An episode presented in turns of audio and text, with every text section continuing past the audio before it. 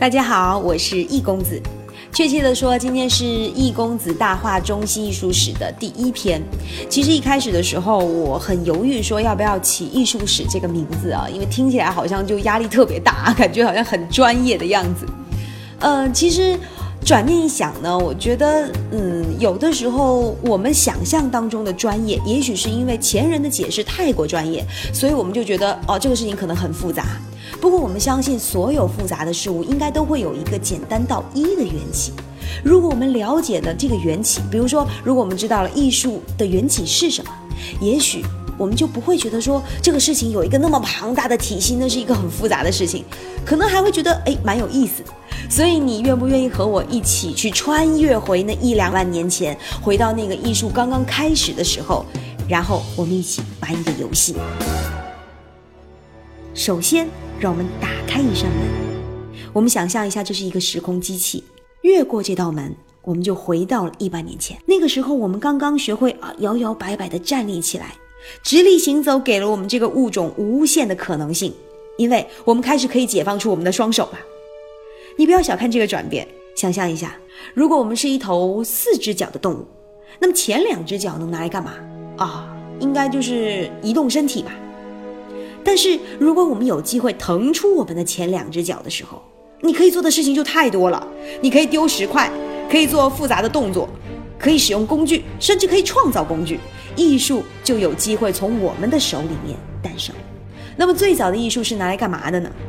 我曾经一度以为啊，艺术就是负责美的，就是呃，人们开始学会使用工具之后，一开始可能只是基于这个工具好用，后来呢，才慢慢的用艺术的方式让这个工具变得好看。但实际上啊，艺术的起源其实更早。让我们再次穿越回这一两万年前，那个时候处在旧石器时代末期的我们，已经熟练的开始会用手去制作工具和制作武器了。我于是我们就出去打猎。打了一天的猎啊，累死了。好不容易回到升起火堆的家，这个时候太阳西沉，野兽的叫声在远处的森林里回荡。在这个称作家的洞穴里，你开始回想起今天跟你的父亲出去狩猎时候的那个惊心动魄的经历。那个时候，你们正在追赶一只野牛，这只年轻的公牛因为受到了惊吓，非常生气。你好不容易逃了出来。心惊胆战地回到了洞穴，你的洞穴里的墙壁上布满了一些画，壁画上有很多动物，有野牛、野马、野猪、驯鹿，它们或者跳跃，或者奔跑，或者嬉戏。色彩呢有黑色、褐色、红色、黄色等等，大部分都是用氧化的矿物质来绘制的。而描绘这个轮廓的黑色呢，是你用焚烧过后的骨炭来画出来的。这就是人类美术史上最早的绘画记录。我们在距今已有一万五千年左右的法国拉斯科洞窟壁画里面，发现了这个被誉为史前的卢浮宫的绘画。至今，我们已经没有办法知道说这些壁画到底是谁画的。但是有一点非常肯定，就是从那个时候开始啊，人们不仅捕猎食物，而且开始慢慢的观察这些兽类，然后用艺术的方法将它们再现。你看哈，这些洞里保存的史前壁画非常多，而且水平都很高。这个来自阿尔塔米拉洞窟的壁画，红色野牛的线条特别精准。你看，从背部到胸前的这整个牛毛，还有它头上高高翘起的牛角。它的这个站立画风非常写实，旁边还有一头受伤而四肢蜷缩的野牛。如果今天是听音频看不到这个视频的话，可以关注我们意外艺术的微信，微信里面咱们有完整的图片。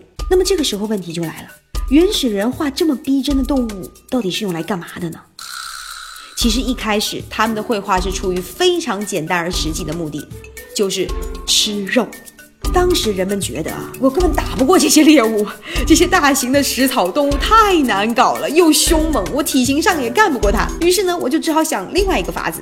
然后我们开始就在洞穴壁上画下这些想追赶的猎物，请部落里的巫师不断的鞭打这些石头上的动物，好像鞭打了以后，洞穴之外那些活生生的动物就会因为我们的鞭打而受伤倒下一样。甚至我们会画一些矛头，直接刺进这些动物的身体。在绘画世界中，把这些动物杀死。这是一种很典型的原始思维，有一个专业术语叫交感思维，也就是说，我画下了你，我就仿佛占有了你；我伤害了你的画像，你好像就真的被伤害到了。这种思维其实在人类的孩童时期非常的普遍。你会发现哈，我们今天的孩子们还会把很多恐龙玩具想象成真的，然后呢，就会拿着这些玩具相互的打架撕咬。也许他们的内心世界真的会相信说，当他们打架撕咬的时候，世界上真的有一处树林里面的恐龙有一头已经倒下去了。甚至是在文字发展出来以后，你会发现很多的孩子还会调皮的在墙上去写各种污秽的话，比如说某某某是只猪，然后仿佛写了以后对方真的是只猪一样，有意思吧？艺术的起源竟然是源于画个圈圈诅咒你。今天的学术界呢，其实对艺术的起源有五种学说，其中咱们刚刚说到的这一种呢，是国外学者比较主流的观点，叫巫术说，就是说艺术一开始是人们用它来举行某种仪式，去控制户外的动物，就是那个画个圈圈诅咒你的。最早的绘画里呢，都是动物，你几乎看不到人的影子。真的，那个时候我们多么卑微跟无助，你想象一下，我们在旷野里面，面对的是体型比我们大、速度比我们快。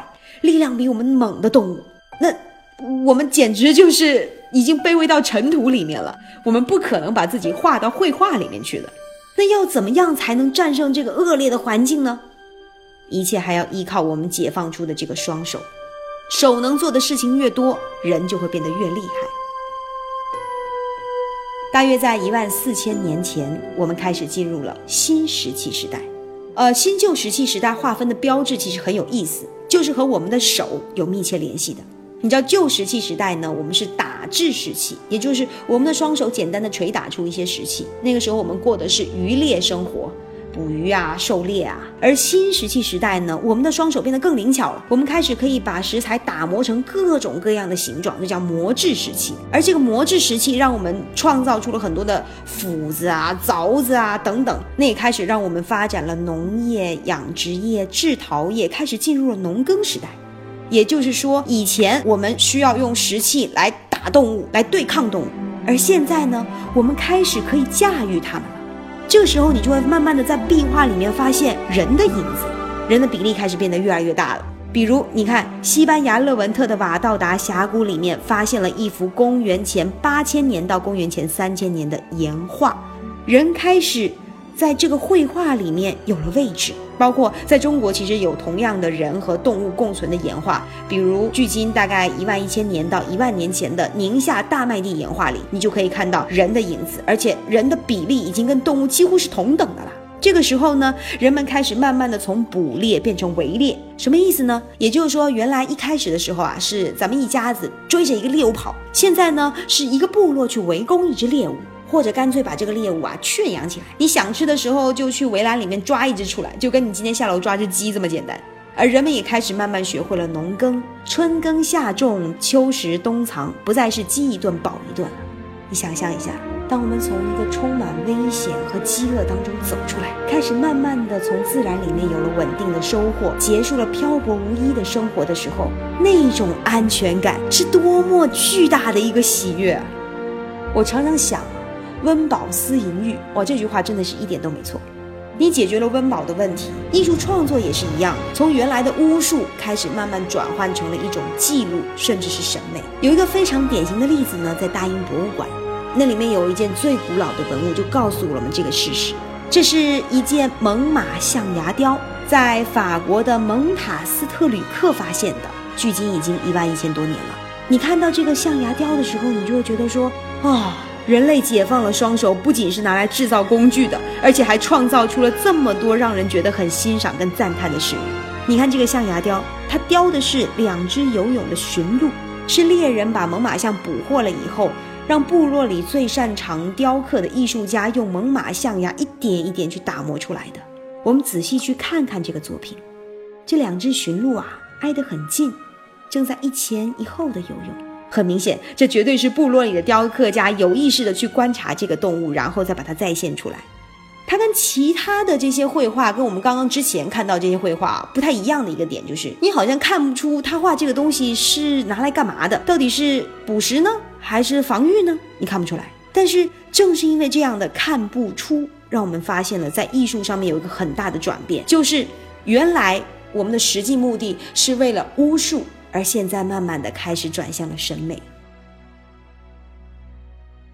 无独有偶的是，在中国也有这样的文化，比如中国公元前五千年到四千五百年的仰韶文化。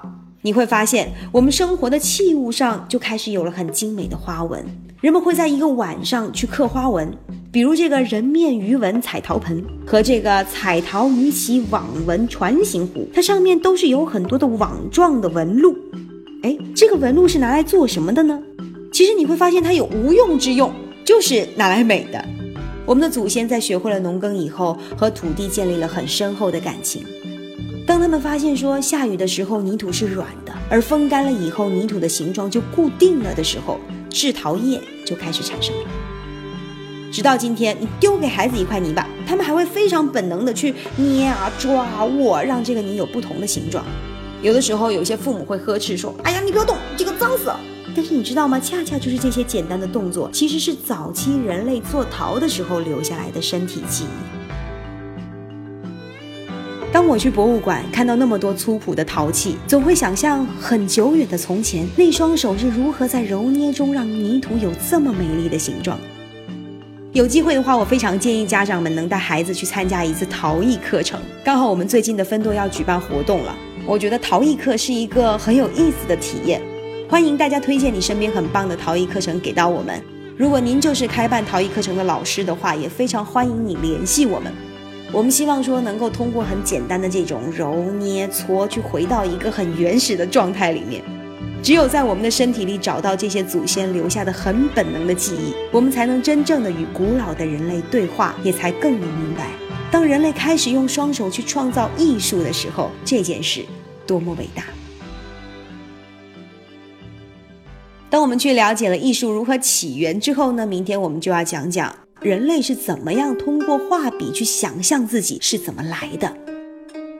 明天第二节要说的是人之未生，创世神话。